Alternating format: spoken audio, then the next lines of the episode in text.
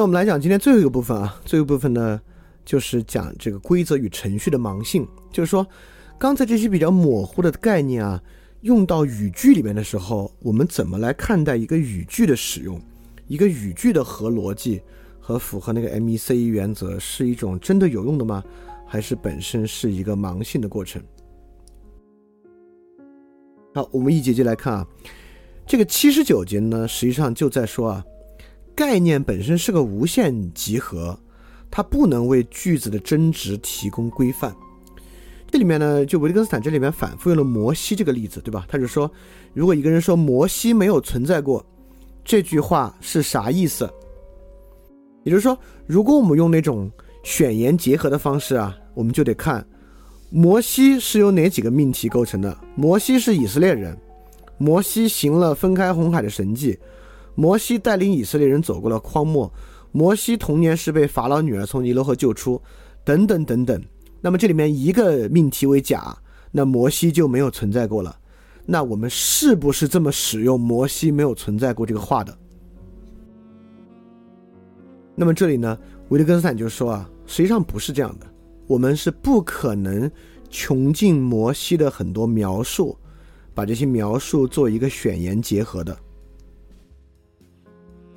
而且维特根斯坦还在后面说到啊，我们以前总认为这东西可以做一个选言结合，但实际上它会经常改动，就是他后面来来说这个恩死了，这个恩的含义的改动在不同场合是很不一样的。这里呢，我就解释这一节最后一个例子，维根维特根打了一个括号，说科学定义也经常摆动，我们今天当做现象的 A 的负现象经验的东西，明天基本上。会提出来作为现象 A 的定义。这我跟你说啥意思啊？就以前我们说什么是感冒呢？感冒呢就是打喷嚏、鼻塞、上呼吸道感染啊。最开始是这么说的，然后最后我们发现吧，其实打喷嚏和鼻塞啊，都是上呼吸道感染的一个负的的一个结果而已。所以现在什么是感冒呢？感冒就是上呼吸道感染，就是维特根斯坦说的啊。A 的选言结合的一个负现象，现在成为了 A 的定义，也就是说，我们以为选言结合啊，来做一个概念在句子里面表述是合理的，现在发现不是如此。即使是科学的定义，在逻辑里面呢，也会进行这样的摇摆。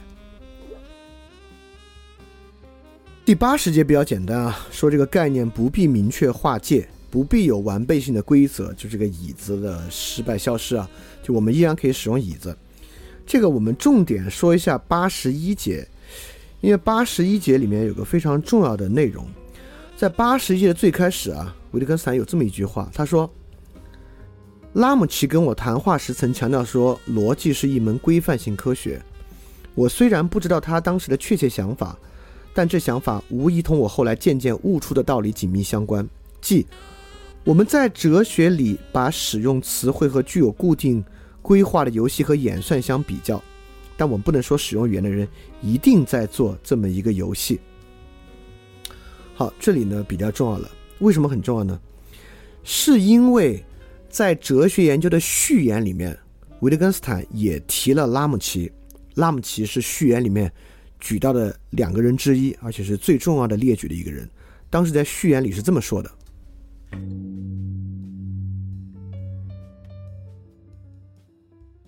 序言里说，拉姆齐对我观点所提的批判，在很大程度上，我自己也没法判断有多深，帮助我看到了这些错误。这些错误指的是逻辑哲学论的错误。在他逝世两年前，我在无数谈话中和他讨论过我的观点。因为拉姆齐一一度非常着迷维特根斯坦，跟维特根斯坦就逻辑哲学论做了很多探讨。我说一说这个拉姆齐啊，这个拉姆齐呢是一个超级天才，而且真是天妒英才。他一共只活了二十六岁零十一个月。这位呢，一九零三年出生，一九三零年就死了。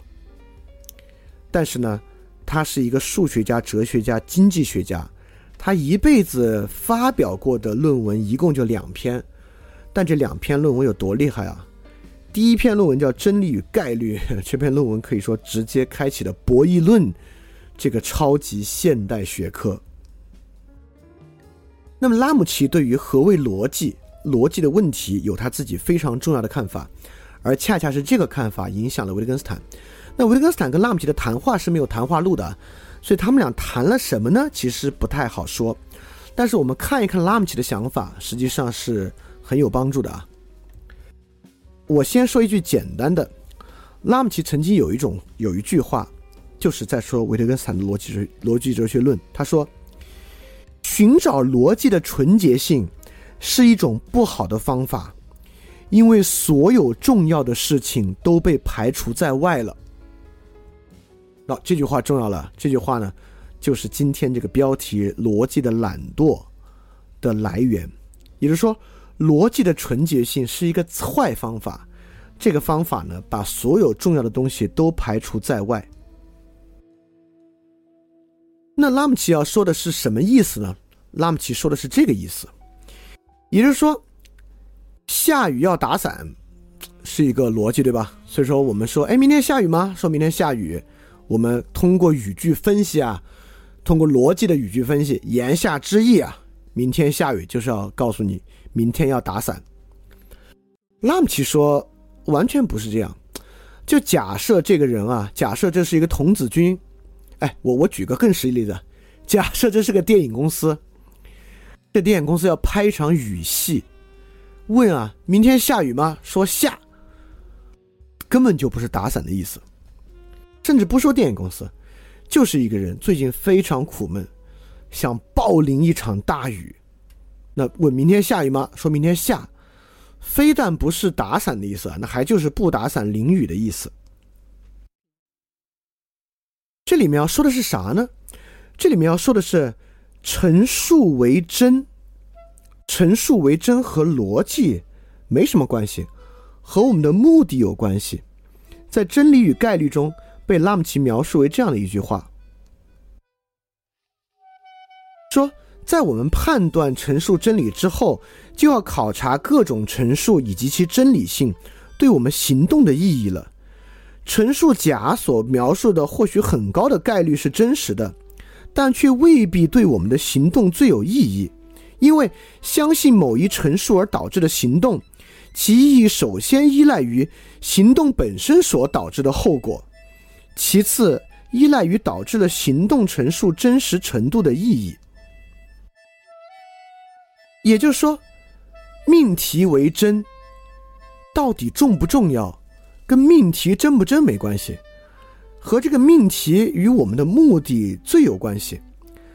拉姆齐有一句话来描述实他对实用主义的理解，实际上啊，我们完全可以看出，维特根斯坦后期在哲学研究之中浓厚的实用主义情绪是拉姆齐引导给他的。拉姆齐是这么描述实用主义的。但这跟我们平时语用中的实用主义那种功利主义色彩完全不同。说法是这样的：实用主义，我这样来概括它的实质：一句话的意义是由它所意味的各种行动来定义的，即相信它所陈述就意味着根据各种因果关系的概率，相应的采取各种行动的概率。因此，经济学在过去。是一套供需等等调节的一套同语反复的逻辑体系，在拉姆齐做了真理与概率之后，变成了以博弈论、以输出条件和人的行动为主的一套研究方法。当然，这个研究方法后来也犯了一些问题啊，在我看来。但总的来说呢，我认为博弈论到实验经济学到行为经济学这个路径是由拉姆齐所启发的。而因此说，后来啊，我们就发现，拉姆齐作为一个数学家、经济学家，他是不相信逻辑本身的真实性的，因为真实性的部分根本就不在逻辑所定义的真命题那部分。那真命题本身呢是个概率问题，但最重要的呢是这个真理性对我们行动的意义，这才是最关键的部分。因此，逻辑为真又怎么样呢？对吧？如果逻辑为真，对我们行动本身并没有价值，那就没有价值。而我们行动本身是由我们每个人的主观目的决定的。当然，在经济学里面呢，就是主观期望理论，对吧？我们都知道，二十世纪后半叶著名的主观期望理论。这个主观期望理论呢，就是在拉姆齐的意义之上引发出来的，对经济学本身的意识形态呢，也是一个非常重大的改变。好，我们现在回到八十一节，维特根斯坦。所以维特根斯坦就说，维特根斯坦这在这里要探索的一个问题，这问题非常有意思。维特根斯坦说啊，逻辑是一门规范性科学。我们以前经常误解，我们理解一个句子就是在做分析、做推断。仿佛像在做演算一样，来算出和分析出这个句子的意义。当然，说的就是他自己，说的就是逻辑哲学论，说的呢就是弗雷格。我们为什么会犯这个错误呢？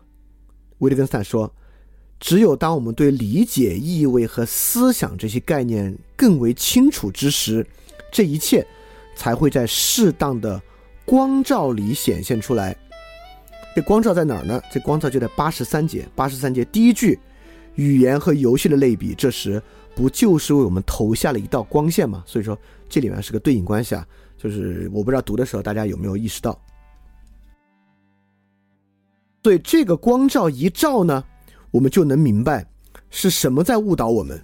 也就是说，理解一句话就是按照规则进行演算。我们为什么会这样被误导？你看，这是维特根斯坦第二次说我们为什么被误导。第一次是说为什么我们认为一切词语都是在指物呢？维特根斯坦说啊，是因为那些词儿都长得太像了。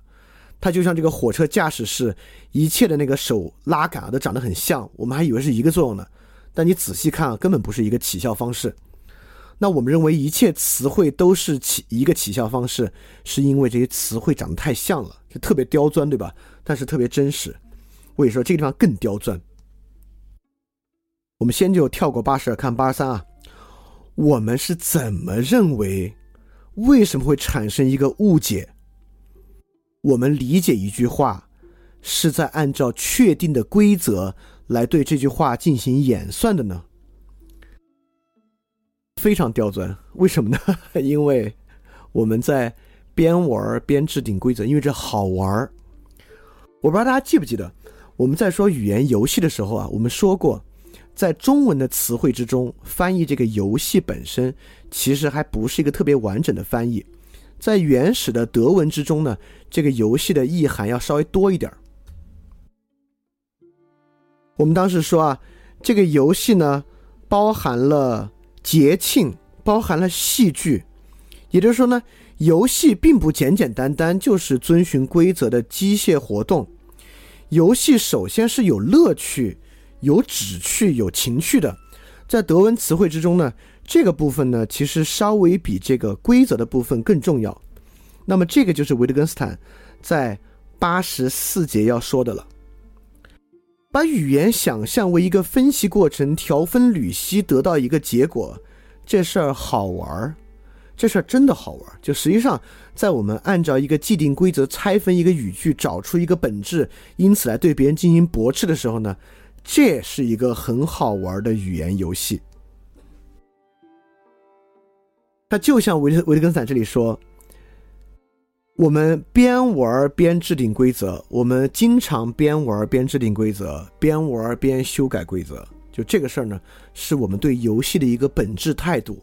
我们特别喜欢一边玩游戏，一边来思考规则、制定规则、修改规则，就像我们一边说话，一边特喜欢停下来，对这个话本身的结构进行一些分析演算，想从中找到什么东西一样。因此，其实这里还回答了为什么人会有哲学病呢？就人为什么会有哲学病？我相信啊，一切有哲学病的人都能够感觉到，那是很好玩的。你自己提出一个什么规律，提出一个什么模式，这个规律和模式连接了两到三个物品，它能够解释好多问题，这过程很有意思。因此，哲学病的根本原因，把语言理解过程想象为演算推理分析的根本原因，是因为好玩儿，因为它像一个游戏一样。虽然听上去就像第一次说，就是我们使用语言认为所有词汇都是一个用法。是因为这些词儿长得太像了，听着也是哇塞，怎么会是这么这个原因呢？但你仔细琢磨琢磨，还就是这个原因。好，我们回头说一下八十二节。八十二节呢，维特根斯坦在说啊，我们怎么去判断一个人在语言里行事的规则？实际上，最后是这个人的目的。确实如此啊，因为人在使用语言的时候，他经常一会儿这么说，一会儿还会修改来修改他的语言使用。所以，我们就要问，这个人到底怎么说话？他他是怎么使用“金钱”这个词的呀？一般来讲啊，我们都没有总结一个规则，而是说，哦。他是在用对他自己利益最大的方式来说话的。你看，我们在描述规则吗？没有啊，我们在描述目的。我们经常说，哎，这个人怎么每次一开会就这么说话呢？他为什么会这么说话？我们没有在分析他的规则，而我们在说，哦，他这个人啊，就是想把一切活儿都甩给别人。你看，我们在说目的。实际上，在我们平时分析一个人说话方式、说话规则的时候，我们心里也很明白。他为啥这么说话？是因为他有这个目的，而不是拆解出他说话的一个规则。对，其实，在日常语用之中，我们已经很明白了，分析一个语句里里面是不是符合 M E C E 原则的规律啊？对它进行分析，不是的。我们总是能够看到一个人使用语言来源于他自己的目的。那八十四节呢？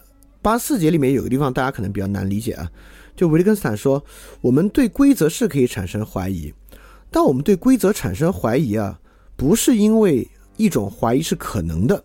他举了个例子啊，例子是这样的啊，他说我们可以设想某人每次打开家的前门都怀疑旁边有一大坑，而且有一次还真有一坑。假设我们听到这个故事啊，这故事一般不会让我们产生同样的疑问，这是啥意思呢？意思是说，语言的规则在我们描述语言规则的时候，有时候我们可以描述。我们一定要知道，规则不是规律。规则不是规律是啥意思呢？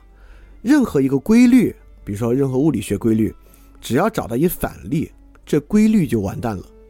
但规则这个事儿吧，找到一反例，很多时候规则还可以继续推行下去。就比如说美国这个刑事诉讼规则。导致这个 O.J. Simpson 就脱罪了，但我们一般不因为此就觉得，哎呦，这个刑事诉讼规则完蛋了，我们一定要修改这个刑事诉讼规则。没没有这个规则还可以继续使用下去，就一个这样的反例，就不让我们对这个规则本身产生彻底的质疑和抛弃。那八十五节往后呢，维特根斯坦在列举一系列关于这个路标的规则。意思就是说呢，路标本身不必是一个完备性的规则体系，它就是一个指导性的，它不必覆盖我们一切可能的疑惑。就很多时候，我们经常在医院啊，在机场看一些路标，有时候都会让我们少有疑惑，就是这个指的是到底是直行还是掉头回去啊？但 sometimes 就是我们也能够结合周围的东西，能找到该怎么用就行。路标本身不用构成一个完备系统啊，因此是规则本身是范导性的。并不用完全覆盖。然后八十六节呢，这里在说到这个之前说那个精确的问题啊，就是说我们到底如何定义精确？就是精确这种排中率，其实根本不在于我们，并不是总认为一切东西越精确越好。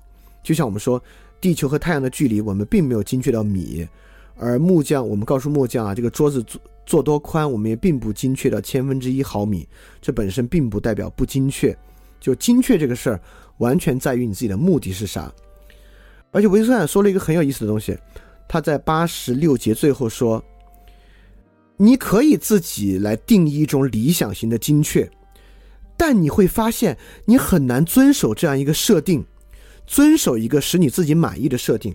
由于我之前有很长的这个商业咨询从业经历啊。”我可以特别负责任的告诉大家，就是这个麦肯锡的 MCE、MECE 这个原则，就商业咨询业界都这么做。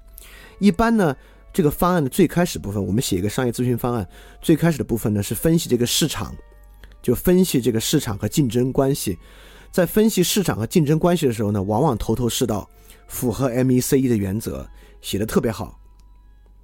但是，一到后面落地实操啊，实际执行的部分。根本很难在前面这个完整的 MECE 框架之后来执行，因为一到真正具有细节的部分，你就会发现它跟你前面列出来那个模式啊，基本上还很难在那个模式的排中率之中去执行，里面总是有很多比较模棱两可的部分。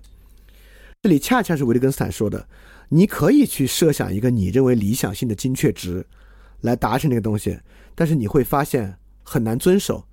言下之意就是说，我们认为越精确越好，不是。我们认为有某种理想的精确，你拿这理想的精确平时去试一试，你根本做不到，就你会发现它并不合用，它并不符合你的目的。所以八十八和八十九节呢，维特根斯坦在说一个很重要的一个内容啊，也就是说什么时候我们需要解释？你看啊，如果你们记得的话，在这个第一节，在这个哲学研究的第一节。维特根斯坦在那个时候就说过一个话，那个时候说的时候呢，我们说之后来解释。在第一节，维特根斯坦说，解释总会在某个地方终止。而在这里呢，维特根斯坦说，但若一个解释不是最终的解释，他为了我，他对我的理解又有何意呢？那么解释就总没个了结，于是我仍旧不理解，而且永远不理解他的意思是什么吗？不是。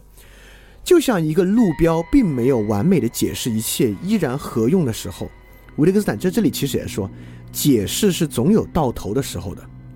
维特根斯坦甚至在后面说，也许可以说，解释是用来消除和防止误解的，即使那种也许不加解释就会发生的误解，而不是我们所能设想出来的所有误解。我们总认为在探讨问题的时候，对方有理由或者有义务解释清楚里面使用的一切概念，不是的，只有这些概念产生误解的时候才需要解释，而不是一切都需要解释在背后做支撑。就像逻辑原子主义，我们认为一切概念背后都需要有其他解释支撑的它，直到推进到一个最基础的简单事实，这个概念似乎才坚实的站立在了地上。一切没有其他解释做支撑的呢，就像悬在半空中的一个解释一样。维特根斯坦说不是这么回事儿。他最后是想说啥呢？他想说一个很重要的东西，就是第八十九节。八十九节他引用了奥古斯丁一个很重要的描述。他说：“奥古斯丁说啊，时间是什么？无人问我，要想解释给问我的人，我就不明白了。”奥古斯丁在这里的意思是说，实际上我们没有意识到，我们对于时间所知甚少。我们应该停下来，多想一想时间是什么。维特根斯坦的意思是说，扯淡，根本就没有这个必要。时间是什么？无人问你，你明白？要想给解释，你就不明白了。我们看八十九页最后一句啊，维特根斯坦说。有的事情别人不问时我们明白，一旦我们要解释它，我就不明白了。这正是我们必须留心的东西。显然，由于某种原因，这也是我们不易留心的东西。什么原因呢？这里维特斯坦说啥？维特斯坦在这里表达了一个非常重要的观念，就是我们应该专注于我们知道什么，而不应该专注于我们不知道什么。他说：“我们所要的是对已经敞开在我们眼前的东西加以理解，这似乎是某种意义上我们不理解的东西。也就是说，当我们胡乱问问题，我们对时间是什么，我我们问别人时间是什么，别人说不出来，似乎某种意义上我们不理解时间。”维特根斯坦说：“扯淡，这种时候根本没有必要来关注时间这个事儿上，我们有哪些地方不理解。”我们更应该关注有哪些地方我们理解，为什么我们平时可以完好的使用时间这个概念？我们给别人说几点了，明天什么时候见？你做这事还要多久？他都能够完好的使用和传达时间这个概念。你为什么要来解释时间呢？因此，维特根斯坦明显在说，在我们今天使用和理解语言的时候，我们问了太多不该问的问题。尤其是那些解释解释什么是叉叉这样的问题。好，我们讲完八十九节，刚才大家应该发现啊，第二部分有几节我们没讲。我是因为讲完八十九节再来讲这里呢，更有价值。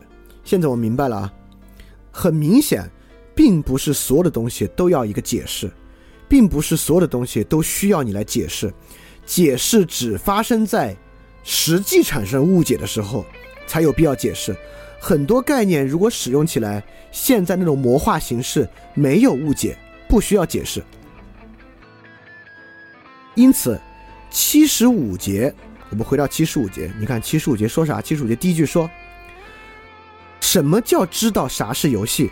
什么叫做知道却说不出来？知道在这里相当于没有道出定义吗？也就是说，什么叫知道时间？什么叫知道却说不出来？也就是说，这就是奥古斯丁问的。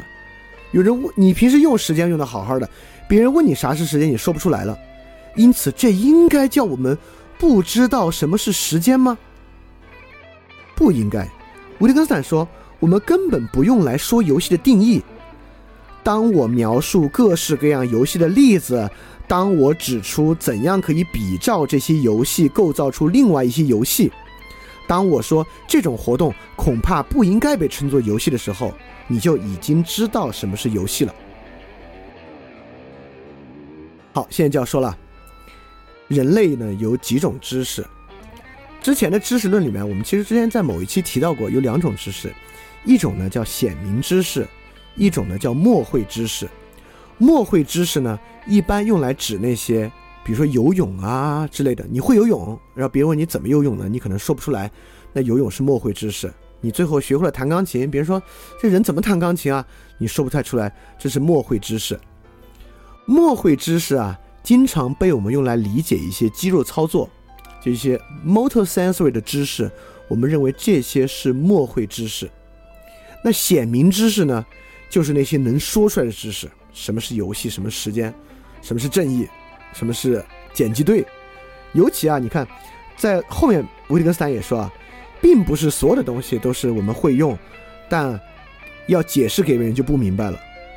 维特根斯坦说。自然科学的问题，例如氯的比重是多少，肯定是你明白你就能解释。自然问题就是，你要明白啥是剪辑队，你就能给人解释。因此，我们在这里想说的是啊，可能知识还不光分显明知识和默会知识。我们不应该说，好像只有那些跟运动神经和感官的东西是说不出来的。就比如说在七十八节，维特根斯坦说，单簧管的声音是什么样？很可能你知道却说不出来，因为这是一种其他感官嘛，对吧？我们就认为呢，除了肌肉和这个感觉之外，一切其他的概念都应该是能说出来是什么的。这里明显的就不是，形如时间，形如游戏这样，我们就不必，如果不出大问题啊，我们不必解释什么是时间，什么是游戏。所以这里我也不想再造别的词儿了，我们就用实用主义吧。实用主义这个词非常好，呃，你管它叫实践知识也行，但是我们这种实用主义比较多。因此呢，我们把知识分显明知识、默会知识和实用主义知识。那么实用主义知识是不是要一定变成显明知识呢？就不是显明知识。就像维特根斯坦在七十六节说：“假如有人画出一条明确的界限。”我不能承认它原来就是我始终想画，或我心里已经画出的界限，因为我根本不想画。比如说，别人问别人问我说：“这个现代艺术是艺术吗？为什么你觉得现代艺术不是艺术啊？”我就说：“嗯，大多数都不是，但我觉得 Cindy Sherman 的可能算是艺术。”那别人就要说：“哦，那你的意思是不是他总结出一个共相啊？是不是一定要这样这样的才是艺术呢？”维特根斯坦就说啊，我不承认他的那个说法。哦，原来你想说的是不是这个这个？好像这个显明说法是我的这个实用主义知识的表达式一样。它不是，我根本没有想把它变成一个标准、一个本质来言说出来。为什么呢？维特根斯坦说啊，七十六节他说，这种亲缘关系是这两张画的亲缘关系，就是一张模糊的和一张清楚的。其中亲缘的相似性，就像差异一样，不容否认。当我说啊，我 Cindy Sherman 这样的还不错，他说哦，你说的是不是这个？我必须承认，他的这个总结里面呢，跟我举的例子有一点相似，有一点相关，但是呢，有很大部分和我这个例子不相关。因此，显明的并不是这些例子的抽象总结概括抓住了其本质，没有这么回事儿。因此，这些非自然科学的与人的目的有关的实用主义知识，不需要以显明的方式表述出来。这个问题超重要，为什么超重要呢？因为七十七节维特根斯坦说了这么一句话，他说：“举例来说，在美学或伦理学里寻找与我们概念对应的定义，你的处境就是这样。”因为学维特根斯坦，我们一直在考虑的就是怎么讨论这些问题：伦理学问题、美学问题。维特根斯坦觉得我们以前的用法不对，什么用法才对？好，第七十几节，维特根斯坦直接在说这个问题了。也就是说，在刚才这句之后，维特根斯坦马上说啊，在这样的困境里，你要时时问自己：我们究竟是如何学会，例如“好”这个词的含义的？我们是根据什么样的例子学会的？我们是通过哪些语言游戏学会的？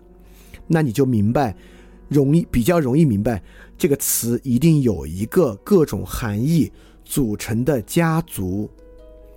因此，以后再有人问你什么是美，你解释解释什么是美，解释解释什么是艺术，解释解释什么是正义，解释解释什么是好，我们就要去想，我们在什么时候说，哎呦，这个太丑了。我们在什么时候说？哎呦，这事儿太这事儿你做的太糟糕了。因此，从所有这些范例和语句之中，找到关于何谓美、何谓善的家族相似，而不是提什么善就是人与人之间合作的和谐。我们会发现，就在这里说，人与人之间合作的和谐，就基本上就是把“好”这个词变成了“和谐”这个词，没有加入任何新的意思。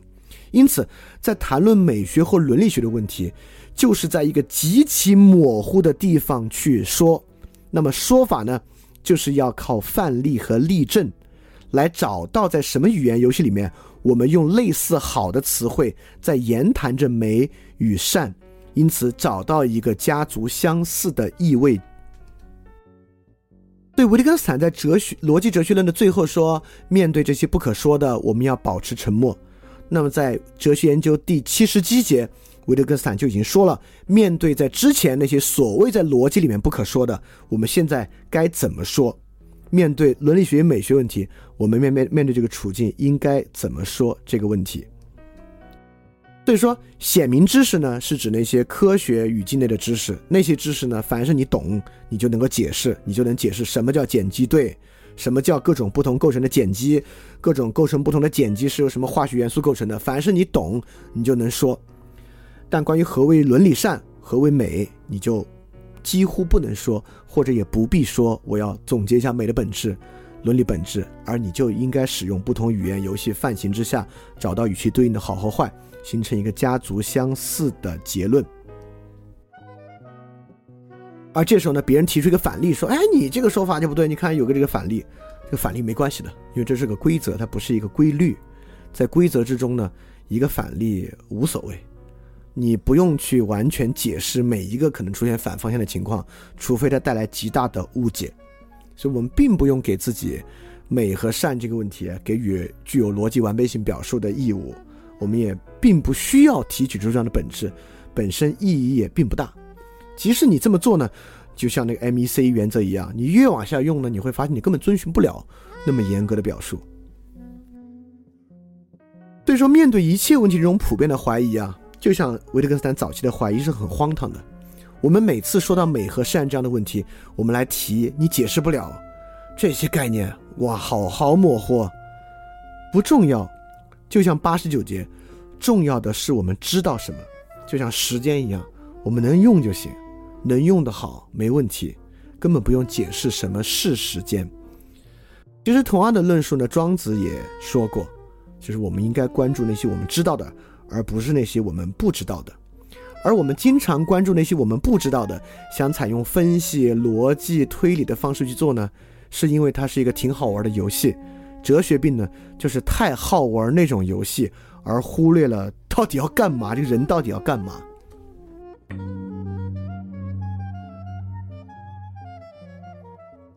所以总结一下，到这里呢，我们发现两种截然不同的语言观。右边这个呢是过去的。语言的概念呢是要反映各种共相，那因此一个概念呢是一个界限清晰的，一个可以穷举其内涵的一个概念。那我们使用语言论理过程呢是一个论证的过程。那分析一个概念呢，就要提取出其共相和本质，再来分析诸多本质之间的逻辑关系来完成。那么人的实践呢，就是把他自己的目的啊要跟本质来关联，逼近和呈现这种本质。他就像我在一个大陆法系的法庭之上来说，我这为什么是正当防卫？那正当防卫本身呢，就有一些本质。正当防卫是指人在什么什么情况之下做的东西。那因此我就要说，你看啊，我的行为为何符合这个本质？要来论证我的行为也蕴含此种共相，而。另外一种方法啊，还真的特别像海洋法系，就是判例法系。我们经常觉得判例法系特别奇怪，也就是过去有一个判例，我们最后啊是援引那个判例，意思就是说这个案子啊跟那个案子特像，因此呢我们跟案跟那个案子维持一个判法。那你看啊，我我们经常会想，我靠，你们那个案子判完了，你们就不能提取出那个案子的几个要件吗？提取出那个案子的几个本质，提取出那个案子的内在逻辑吗？未来我们直接来比这个内在逻辑就行了。为什么非要去援引那个例子呢？你们就提取不出这个内在逻辑吗？对吧？因此，海洋法系呢，其实就不提取这个内在逻辑，它就是过去有个特别好的例子。对人的实践呢，就是一个举例过程。在举例过程之中，一旦例子举出来，我们并没有一眼看出共相对比共相，而是看出相同与差异。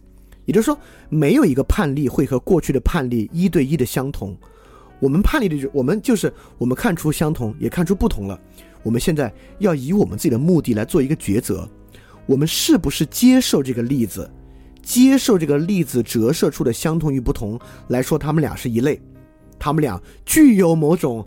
家族相似的亲缘性，如果他们具有家族相似的亲缘性，我们就按照那个判例来判这个；如果没有呢，我们就跟那个案子做相反的判决或者援引别的。如果一旦发现各种分歧、矛盾和误解，那么最后就到美国最高就是最高法院。最高法院呢，在这个时候才给出一个解释，为什么跟他不同或相同的一个解释。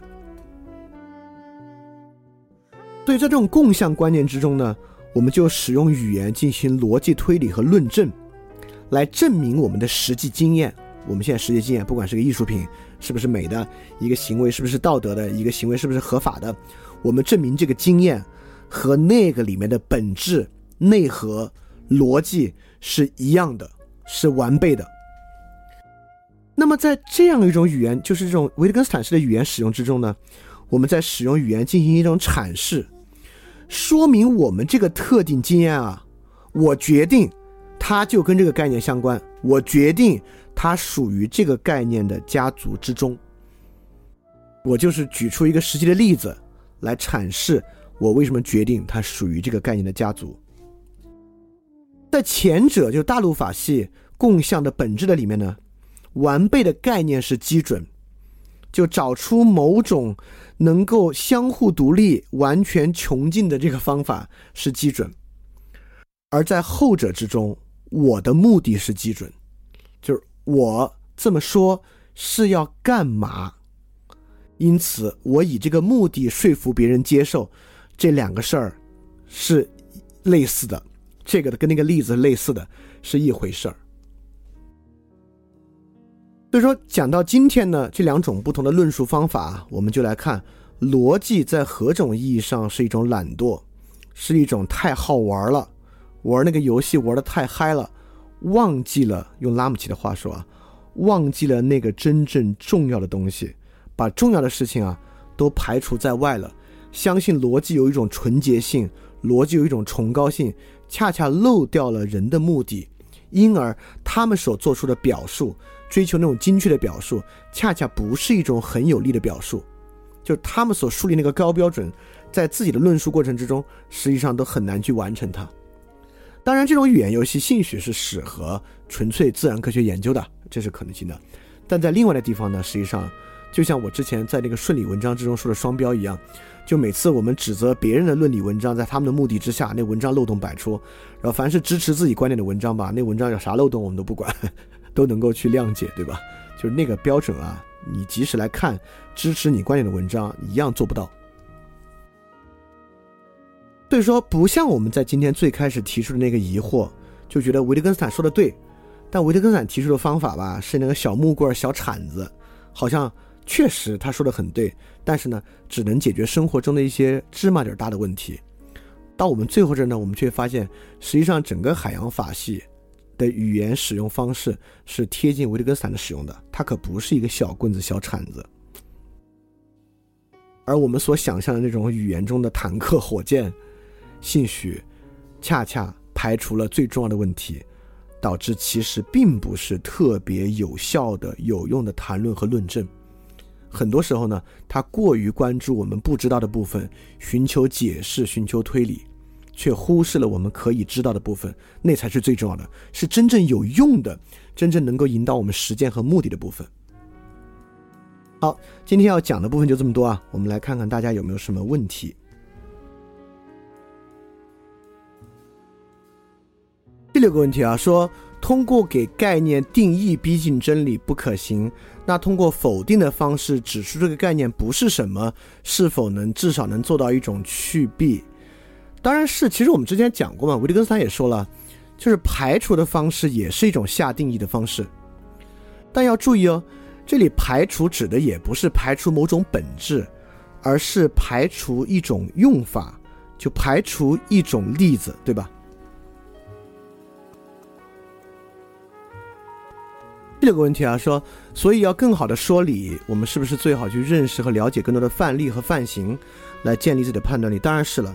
所以这个其实也到了我们之前讲根基性的时候，讲根基性那部分，其实我们提到，当时提到为什么亚里士多德认为老年人更有判断力，就为什么要多听老年人的话，当时其实提到了经验这个问题。我认为。所谓经验呢，其实就是很多的范例、范型，而不是某种本质把握。所以说，就当时关于道德善的认识呢，在这个角度之上，也是提出它并不是通过某种逻辑去通达的，而是通过某种经验去通达的。所以，我认为判断力本身通过范例、范型去认识，当然是那范例、范型。但在今天的社会，由于这个媒介这么发达嘛，就除了我们可以了解。呃，实际亲身经历之外呢，就是其他的例子啊，公共的例子啊，当然也是能够构成我们理解的一个很重要的来源。哎，这个好例子啊，一个一个这个问题挺有意思的。他说，基督教关于道德的说法啊说人是不可能做到全然无罪的，只能靠近耶稣基督。所以，靠近耶稣基督是一种举例吗？还是有点像靠近真理那个意思呢？他说：“死守戒律的行为是唯实论嘛？呃，死守戒律这种教条行为是不是唯实论？我不好说啊，因为那里边死守戒律有时候恰恰还挺唯名论的，因为死守戒律并不考虑这个行为之中的本质和共相，它就是死守这个行为本身。实际上呢，我觉得是有神秘主义唯名论色彩的。但我要说另外一个，就是就是靠近耶稣基督这事儿，它是一个举例还是一个靠近真理呢？”这两点还都有，但我认为最有意思的解释不是神学意义之上人能不能全然无罪，有时候靠近耶稣基督吧，还真就是学他。我举个简单例子啊，耶稣基督不是说耶稣基督那个行淫的妇人，很多人在旁边谴责他吗？耶稣基督说不能谴责，如果你们谁无罪，你们就扔石头打他吧。好，现在你们班有一同学啊。偷了你们班其他同学的一个小东西，然后大家在寝室里面啊，纷纷要说这个人罪不容诛。你站出来说，你们可别这么说。你们如果谁小时候没偷过东西，你们现在再来谴责他，请问你这么说的时候，是学了他的一个片段，还是无限靠近他的这个例子？我认为在这个例子中不是无限靠近，你就是学了他的一个例子嘛。也就是说，对于范例这个事儿来讲啊，没什么靠不靠近的。既然是个范例，你就直接可以去学习和实践这个范例。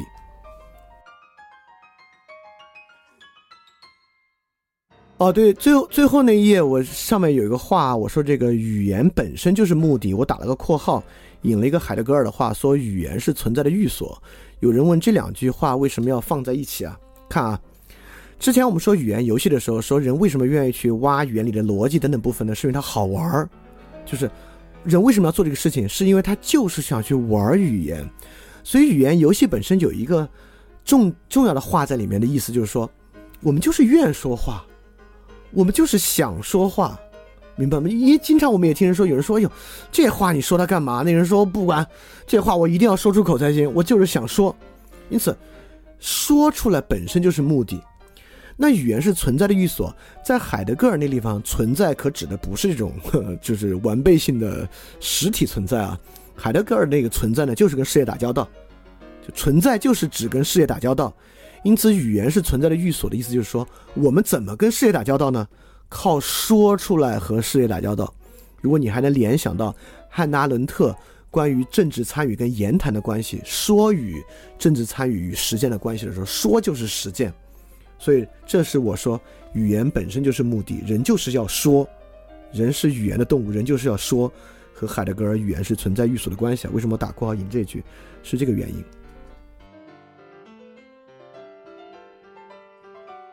好，这里有个问题说，人的目的是什么？好像那就是终极的不可说。别这么想啊，就是如果你在这里问人的目的，其实你在问人的目的的本质了，那又在问一个共相问题。就人的目的是什么？那就看呗，各种啊事儿里面，你你去商场跟人讲价，你的目的就是讲价；你想跟一个女孩谈恋爱，你的目的就是追求到她，让她答应跟你谈恋爱。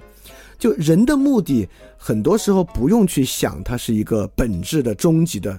人的目的是追求善，人的目的是终极的存在，人的目的是永恒轮回。还还就是至少在语言分辨这吧，还还不用多想这些。就是你当时说话的时候是要干嘛？比如像我们刚才说，他的目的是啥？他的目的是别干这个活儿，对，那是他的目的。所以当我们说人的目的是什么的时候，还不用想的那么那么厉害。但是你我们反过来想啊。他的目的是不干那个活儿，我们能不能在这个意义上来分辨他这个目的是好是坏？我觉得是行的。言下之意就是说，人的目的不必上溯到一个巨大的词汇才可以分辨好坏，才可以做辨析。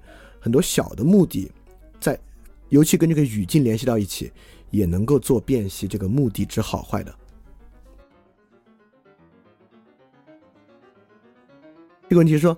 感觉共相像是追求普遍性，家族相似呢在乎个殊性，可不可以理解为维特根斯坦的言说方式就像是就事论事的某个变种，就环境说话，就环境听话，具体环境具体分析这个问题，具体问题具体分析和具体环境具体分析这个话吧，基本上也是那种零信息量的话，没说出什么来。我不认为家族相似在于其个殊性，家族相似其实当然超级在于其共同性，共相在于普遍性，家族相似在于共同点。你可以这么说，就是那个普遍性是永恒的、实际存在的、亘古不变的，而共同点呢，你可以说是在这个语境之下，它们相类似的地方。所以你可以说，共相追求普遍性，而家族相似在乎情境和语境。我觉得这个是比较，呃，可能比较有意思、有意思的一个说法。但是维特根斯坦言说是不是就指就事论事呢？那还不是。为什么他不是就环境说话，具体环境具体分析？维特根斯坦要说的，包括所有哲学研究，恰恰是要说，当我们意识到语言，就像维特根斯坦说，我们怎么去理解什么是善，什么是美？我们就是要找到我们以前说这些好的。语言游戏和环境是什么？你恰恰要超出你当时的环境，因为就像库萨的尼古拉说无限一样啊，一旦你有了视角的思维，你就超出了视角。在维特根斯坦这里也一样，一旦你有了洞悉语言游戏的思维，你就超出了这个游戏本身。因此，我们理解伦理和美，实际上是要理解跨游戏的泛行之好。这些东西集合在一起，不能用“集合”这个词，太太太太逻辑学了。这些东西形成一个比较整全的景貌，才是我们对于善和美的理解。所以说，我觉得这个问题前后两个，我觉得都都问的不是特别的准确。好，那今天节目我们讲到这儿结束啊。我们下周还有，就是之前康德节目呢是两周一休，维利根斯坦节目是三周一休，大家不着急啊，我们之后还会有两周的内容。呃，往后呢这些问题会越来越明晰，因为虽然我们已经讲了这么多了，但实际上呢讲了不到六分之一的内容，就是以后之后还会有很多，应该还会给我们生活中有很多的启发。那今天节目就到这儿，我们下期节目再见。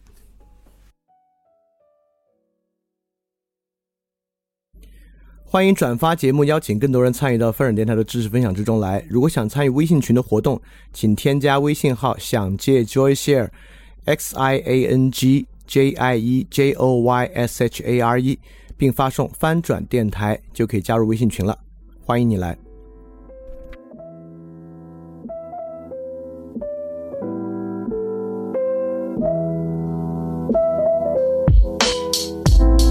哟，形势急转直下，过去答应过的话全都下架。如临大敌，拳头比划，听着齐声夸赞让人害怕。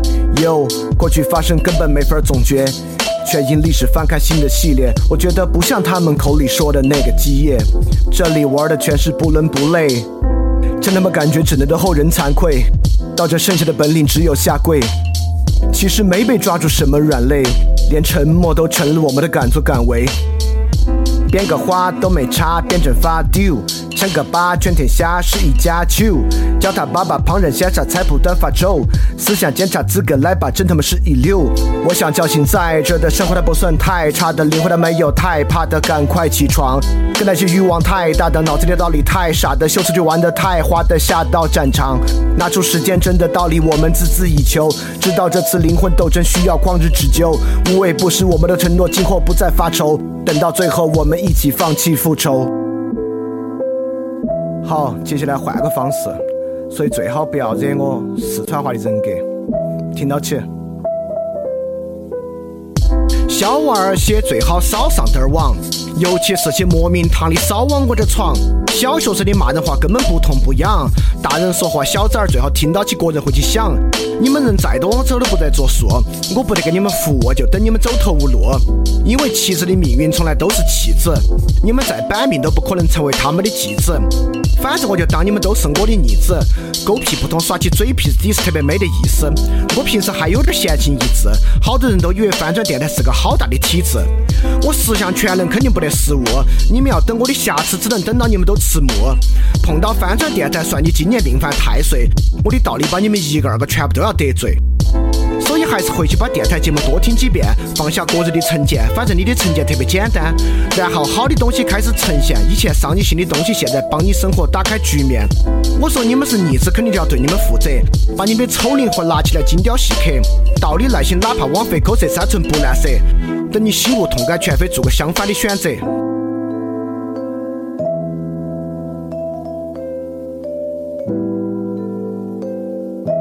Check this。我最烦你们成事不足败事有余，投机倒把拼凑垃圾到处搅局，胡扯电影讲鬼故事还有虚情假意，追求热点播放不到我的十分之一。有些文盲媒体最好不要评价我，我怕你惹火烧身，最后后果你也没法躲。反正我的世界深渊从来不在我，我不锤你，公益暗中帮我。